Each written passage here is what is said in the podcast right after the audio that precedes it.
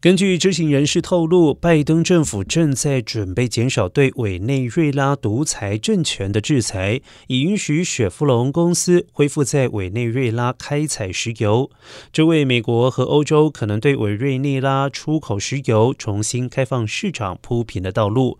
如果该协议获得通过，雪佛龙和美国的石油服务公司将被允许重新在委内瑞拉展开业务。在短期之内，委内瑞拉只能向世界市场提供有限的新石油。